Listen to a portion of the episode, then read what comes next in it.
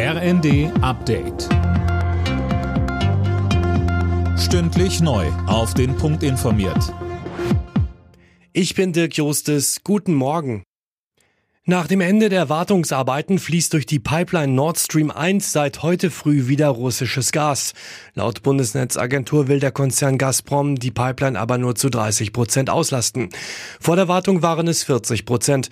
Die Bundesregierung hatte befürchtet, dass Moskau gar kein Gas mehr liefert. Selbst Energie zu produzieren wird für immer mehr Menschen ein Thema. Hoch im Kurs kleine Solaranlagen für den Balkon.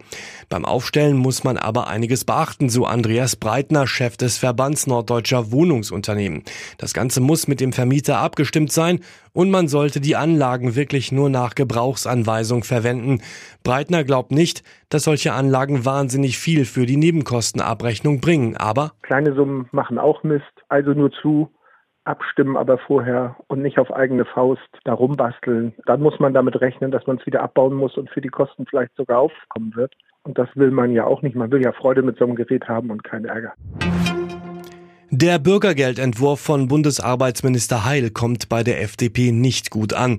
Die Partei hat sich erneut gegen höhere Regelsätze ausgesprochen und von der Linken heißt es, die Pläne von Heil sind unzureichend. Das Bürgergeld soll Hartz IV im Januar ablösen. Wie viel Geld es dann für Arbeitslose gibt, ist noch unklar. Dazu sagte Heil. Wir werden die genaue Höhe festlegen im September, wenn die Zahlen des Statistischen Bundesamtes vorliegen.